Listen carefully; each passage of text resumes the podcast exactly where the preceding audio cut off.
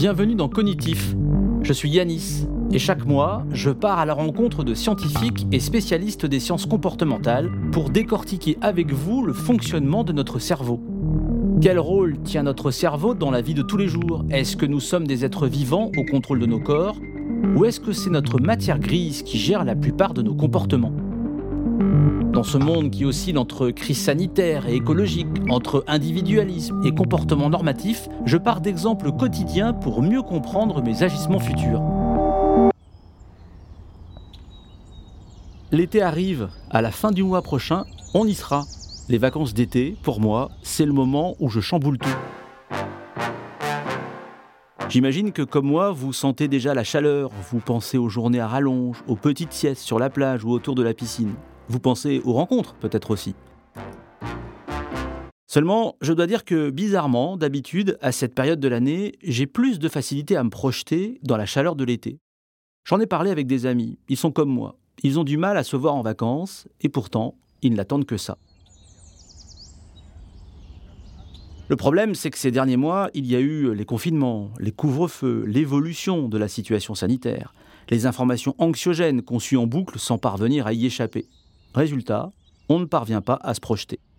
Cette incertitude me fatigue et m'empêche de voir l'avenir de manière positive. Quand j'appelle certains de mes amis, ils me disent souvent j'ai pas trop le moral, plus d'envie, ça ne s'arrêtera jamais. C'est vrai que se projeter dans cette période d'incertitude, c'est compliqué. Pourquoi c'est si difficile aujourd'hui de se projeter? Pourquoi cette incertitude est-elle si désagréable? Qu'est-ce qui se passe dans notre cerveau dans cette période si compliquée? Pour le savoir, j'ai demandé à Gaëtan de la Villéon de m'éclairer. Gaëtan est docteur en neurosciences et fondateur du cabinet Cogix. Avec son équipe, il aide les entreprises, les organisations à concevoir des modes de travail et de formation qui intègrent les forces et les limites de chacun. J'ai déjà échangé avec euh, Gaëtan lors du premier épisode de Cognitif, c'était en janvier dernier. Il m'avait expliqué en quoi l'urgence conditionne nos cerveaux. Je suis Yanis, Bienvenue dans Cognitif. Aujourd'hui, je reçois Gaëtan de la Villéon. Je pense qu'une des choses qui fait que c'est particulièrement désagréable, ou en tout cas coûteux pour nous, de, réagir face à cette, euh, situation d'incertitude, comme à toute situation d'incertitude, c'est que finalement, notre cerveau fonctionne. Il y, a deux mécanismes. Le premier, c'est que notre cerveau fonctionne de manière probabiliste, c'est-à-dire qu'en permanence, il émet des statistiques, des probabilités sur les conséquences de nos actions. C'est un organe finalement à prédire l'avenir, à prédire le futur, et il fonctionne comme ça dans tout ce qu'on fait. Euh, si je traverse la route, automatiquement, il va euh, analyser les trajectoires des véhicules pour prédire le fait que je vais avoir un accident ou pas. Ce qui va me permettre, si la trajectoire peut provoquer un accident, de venir euh, interrompre mon action motrice et d'éviter l'accident. Donc d'un point de vue de la survie, c'est assez essentiel pour notre cerveau, ça l'a toujours été au travers de l'évolution, de réussir à prédire finalement ce qui va se passer dans un temps assez court, voire dans un temps lointain. Or, aujourd'hui, euh, cette prédiction, elle est, elle est particulièrement mise à mal. Et comme dans toute situation d'incertitude, finalement, des situations dans lesquelles je n'ai pas assez d'informations à disposition pour euh, faire reposer mes probabilités, pour réussir à prédire sereinement euh, l'avenir. Et, l'autre chose, c'est que notre cerveau dépense, est un organe qui dépense énormément d'énergie. Et à ce titre-là, en tout cas, un des modèles, une des, une des théories assez importantes en sciences cognitives, c'est qu'on essaye de minimiser les coûts. Finalement, on est assez flemmard d'un point de vue euh, de la survie, c'est assez important pour nous de minimiser les coûts. Et donc, on va essayer de se mettre dans des situations dans lesquelles on va pas trop dépenser d'énergie à essayer de comprendre l'environnement dans lequel on est. Euh, donc, on va éviter des situations d'incertitude dans lesquelles finalement, ça va nous coûter beaucoup plus en termes de traitement d'informations, d'essayer de comprendre l'environnement qui nous entoure. Il est extrêmement important d'essayer de se rattacher à des informations qui vont euh, nous permettre d'avoir une vision plutôt positive de l'avenir. Et, malheureusement, en ce moment, il faut bien le reconnaître, ces informations sont plutôt rares. Gaëtan, notre cerveau aime bien que nous restions dans notre zone de confort, mais il nous pousse aussi à explorer d'autres univers. Oui, oui, on peut le dire. En fait, notre cerveau fonctionne en permanence dans un, comme souvent, c'est des équilibres assez complexes quand on s'intéresse au fonctionnement du cerveau. Euh, dans un, il fonctionne au travers d'un équilibre entre euh, le fait d'exploiter la situation dans laquelle je me trouve, la fameuse zone de confort, entre guillemets, comme on en parle depuis quelques années, mais c'est euh, exploiter finalement les ressources que j'ai à disposition dans cette zone que je maîtrise, euh, et aller explorer des, d'autres zones qui me sont inconnues et donc qui sont associées à un degré d'incertitude. Et, et en permanence, il y a cette balance entre exploiter la zone dans laquelle je me trouve, mais qui d'un point de vue évolutif peut conduire à ma mort, puisque finalement je ne vais pas aller chercher de nourriture ailleurs, et aller chercher de la nourriture, aller chercher des informations dans d'autres zones, qui par contre là sont associées à un fort degré de risque et à un fort degré, euh, degré d'incertitude. Donc on a, à la fois euh, cette appétence pour aller explorer ce qui est nouveau pour nous, mais on a aussi, et en même temps, si je peux me permettre de reprendre cette, euh, expression connue depuis quelques années, euh, et en même temps, on a une aversion naturelle au risque et à l'incertitude. Et, ça, c'est quelque chose qu'on voit beaucoup si on demande, par exemple, ça a été beaucoup étudié dans des prises de décision économiques. Si je vous demande de choisir entre, euh, entre deux solutions, une solution où vous gagnez à coup sûr, mais une somme qui est plus faible, et une solution où vous avez une chance sur deux de gagner une somme dont la moyenne serait plus importante, donc dans le deuxième cas, il y a un degré d'incertitude, faut jouer à pile ou face, entre guillemets. Dans le premier cas, vous avez un gain qui est faible mais qui est sûr. On voit que les personnes vont avoir tendance à prendre le gain sûr et à éviter la situation associée à de l'incertitude, même si les gains, statistiquement, ils seraient plus importants. Alors j'imagine que les émotions jouent un grand rôle dans nos prises de décision. L'émotion, je serais pas le mieux placé pour en parler, mais les émotions jouent un rôle énorme dans, toutes nos prises de décision. À chaque fois, euh, à chaque fois nos, émotions, le centre des émotions, les différentes régions du cerveau qui régulent nos émotions euh, vont s'activer et vont venir finalement influer euh, nos, prises de décision. Mais, mais évidemment, dans la situation qu'on vit en ce moment et dans les situations de forte incertitude, on va avoir un degré d'anxiété, un degré de peur qui, qui peuvent être plus importants et donc qui vont venir réguler finalement nos comportements, nos prises de décision, mais aussi nos croyances face, euh, face à la situation et, à ce vers quoi elle peut nous amener. Gaëtan, euh, en fait, notre cerveau nous propose sa propre vision du monde. C'est un, des, un des gros enjeux, euh, notamment des politiques publiques, mais, mais, mais un enjeu de société aujourd'hui. Effectivement, la façon dont on va percevoir ces situations d'incertitude va fluctuer en fonction des individus, en fonction de leur niveau d'anxiété, euh, mais, tout simplement en fonction de qui, qui ils sont ou qui elles sont. Euh, en réalité, notre cerveau, en permanence, va réarranger la réalité pour lui donner du sens.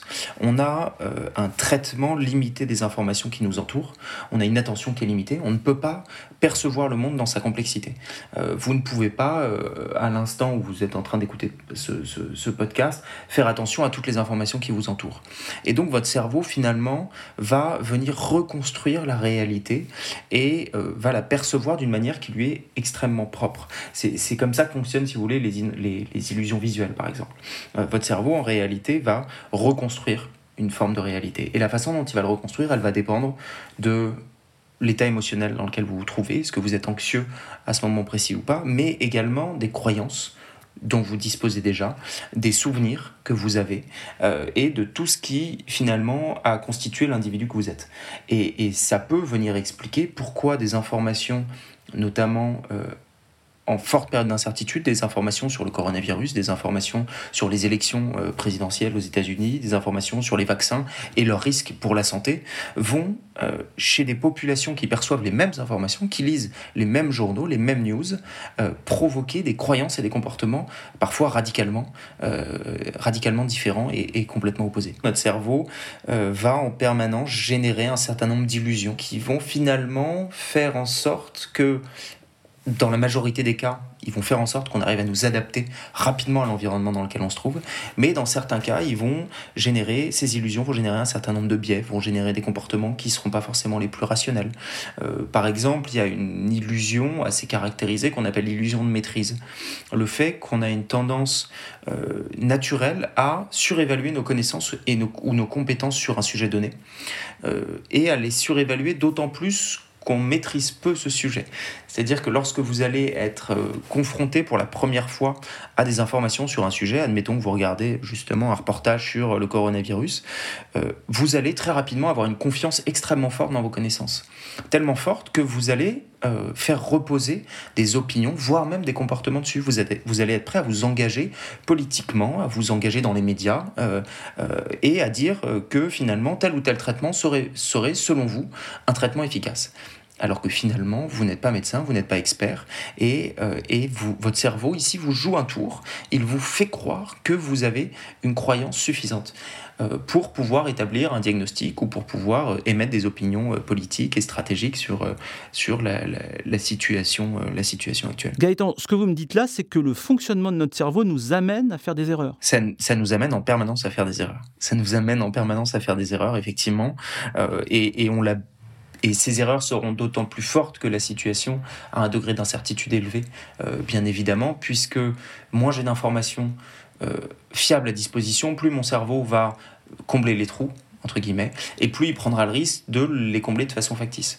Donc euh, ces erreurs ne sont pas graves en soi, elles peuvent même être des sources d'apprentissage. Finalement, c'est bénéfique de faire des erreurs. On a, on a un, vrai, un vrai euh, levier culturel ici à, à utiliser. Mais, mais, mais surtout, il faut, euh, il faut apprendre, je pense, dans ces situations d'incertitude, il faut apprendre à douter, il faut apprendre à accepter le fait qu'on va faire des erreurs. La science fonctionne comme ça depuis, depuis des siècles, elle fonctionne par itération et par boucle d'essais-erreurs.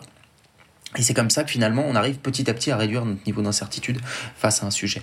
Euh, de pouvoir dès le début caractériser les informations dont on dispose et qui sont sûres et euh, surtout caractériser l'étendue des informations dont on ne dispose pas, euh, essayer d'évaluer notre degré d'incertitude, d'assumer très rapidement que finalement on a un degré de certitude qui est très très faible face à une situation, d'essayer de prendre des décisions et euh, d'évaluer ses prises de décision, c'est-à-dire de se mettre dès le départ dans une, dans une, posture dans laquelle on va accepter la possibilité de se tromper. Et derrière, collectivement, de venir évidemment euh, observer ces erreurs, les analyser et les corriger. Si j'ai bien compris, notre pensée est modelée par un certain nombre de biais dont on n'a pas conscience. Euh, je pense notamment aux biais de confirmation. Alors pour nos auditeurs, c'est en gros notre tendance à sélectionner uniquement les informations qui confirment des croyances ou des idées préexistantes. Et ces biais-là, ils ont une incidence dans ces périodes d'incertitude. C'est toute la, subtilité, effectivement, de ces mécanismes-là. Vous, citez le biais de confirmation, euh, c'est un biais majeur euh, dans, ces périodes-là où, en fait, euh, notre cerveau va venir porter plus d'informations, plus d'attention envers les informations qui viennent confirmer nos propres croyances. Et il va avoir tendance à, finalement, ne pas tellement regarder celles qui viennent les contrer. Je vous disais tout à l'heure que notre attention est limitée. Du coup, le fait que notre cerveau ait cette capacité à sélectionner par lui-même les informations qu'il va prendre en compte pour générer des croyances, euh, ça va avoir un rôle central. Il faut, il faut apprendre à douter, euh, mais à douter de soi. Euh, et, aujourd'hui, on est malheureusement dans une société où on nous apprend surtout à douter des autres. Et, et finalement, on ne peut pas, comme vous venez de le dire avec l'exemple du biais de confirmation, il est extrêmement difficile d'identifier ses propres biais cognitifs. Il est extrêmement difficile de prendre du recul par rapport à ses croyances et par rapport à ses prises de décision, à ses comportements. Mais les autres sont là pour venir justement nous aider euh, à prendre ce recul-là. Si, si, je ne suis pas sûr d'une prise de décision, euh, je, je, devrais me sentir en capacité d'aller demander à un de mes pairs, d'aller demander à un collègue de venir évaluer par lui-même cette prise de décision. Mais ce qui, ce qui n'est évidemment pas facile, puisque ça implique déjà d'avoir cette culture dans laquelle je m'autorise à aller demander à quelqu'un finalement qu'est-ce qu'il pense de mon opinion, qu'est-ce qu'il pense de ma prise de décision, et surtout, euh, je vais me forcer derrière à en tenir compte. Et, et, et là-dessus, on est sur un changement de paradigme quand même assez, euh, assez important on est aujourd'hui euh, on est aujourd'hui un certain nombre de, chercheurs ou ex-chercheurs en tout cas de, personnes qui sont nous intéressons aux applications des sciences cognitives dans la société à faire ce constat que euh, finalement plus de doutes euh, pourrait faire beaucoup de bien sur, énormément de sujets de société. Et, donc d'apprendre le plus possible à douter à assumer ses doutes à assumer le fait qu'on est dans une situation incertaine ça ne peut être que quelque chose de positif pour, euh, pour la société. Et, un argument qui nous est souvent, euh, qui, peut souvent être opposé est de dire finalement, si jamais, notamment pour les décideurs, si je doute, alors les personnes vont douter de moi si j'assume mes doutes, si j'assume que finalement mon opinion euh, n'est pas une certitude, que je ne suis sûr qu'à 40, 50% de cette prise de décision que je souhaite prendre alors les personnes vont avoir moins confiance en moi. Et, là-dessus, des données récentes semblent infirmer cette croyance-là. Finalement, le fait d'assumer ses doutes et d'assumer son, son, degré d'incertitude ne va en rien réduire la confiance que les personnes vont porter dans votre discours ou euh, dans les décisions que vous souhaitez prendre. L'incertitude est aussi générée euh, par toutes ces infos auxquelles on a accès en permanence, en direct, les réseaux sociaux qui ressassent les mêmes infos, souvent trop anxiogènes d'ailleurs. Alors Gaëtan, est-ce qu'il y a une solution euh, pour sortir de cet état de flottement? Là-dessus, si, vous me demandez une solution, la plus radicale, mais peut-être la plus efficace, semble de couper, euh, couper ces médias. Mais là aussi, euh, la question qu'on peut se poser, c'est pourquoi on est, si friand de toutes ces informations? Et je pense qu'il faut effectivement essayer de, ralentir notre consommation d'informations, notamment d'informations médiatiques, euh, et, donc du coup de, choisir des moments dans lesquels on va regarder des médias, de choisir les sources de médias qu'on va sélectionner, finalement d'être plus qualitatif euh, sur, les, informations qu'on va aller chercher, alors qu'aujourd'hui on est plus dans une course à l'information où on souhaite absolument être abreuvé le plus possible, euh, notamment par, par crainte de, de, manquer absolument des informations. Donc, donc je pense que là aussi, de la même manière qu'il y a un rapport à la certitude et au doute qui doit être questionné, il y a un rapport à l'information qu'on peut tous euh, questionner dans notre quotidien euh, et effectivement de se demander si finalement dans nos, choix de, de, prise d'information, est-ce qu'on est plus sur du qualitatif ou du quantitatif, euh, le, le, premier étant meilleur que le second. On est dans une période où, où, il y a une anxiété qui est extrêmement forte et je pense qu'il faut... Euh, j'éviterai en tout cas toute injonction à, euh, à, aller chercher absolument des informations, à vouloir combler les vides.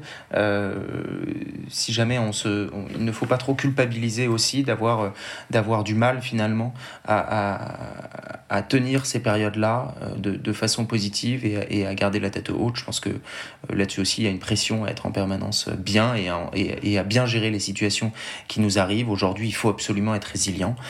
il est il est normal et naturel de ne pas toujours être résilient et, ça n'est pas grave en soi. Comme vient de le dire Gaëtan de la Villéon, notre cerveau veut en permanence savoir, il veut analyser, prédire les choses. Il reconstruit la réalité en permanence. Il cherche à combler les vides. Et ça, au quotidien, ça nous épuise, surtout quand on n'a pas de réponse à apporter dans cette période d'incertitude qui se prolonge. On va tout faire pour éviter ces situations. Gaëtan nous a aussi expliqué qu'en fonction de notre passé, de ce que l'on a vécu, de nos émotions, on aura plus ou moins de mal à gérer certaines incertitudes. Il faut faire attention aux biais cognitifs qui nous gouvernent. Ils nous poussent à prendre des décisions sans qu'on en ait conscience. J'aurai d'ailleurs bientôt l'occasion de vous en parler lors d'un prochain épisode de Cognitif.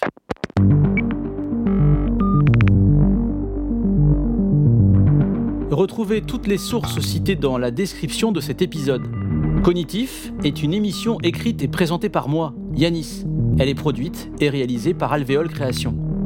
Retrouvez-moi pour un nouvel épisode le dernier vendredi de chaque mois. En attendant, vous pouvez me poser vos questions ou partager vos impressions sur nos réseaux sociaux. Alvéole Création sur Instagram, Twitter et Facebook. Et si vous avez aimé cet épisode, n'hésitez pas à lui mettre des étoiles sur les applications de podcast.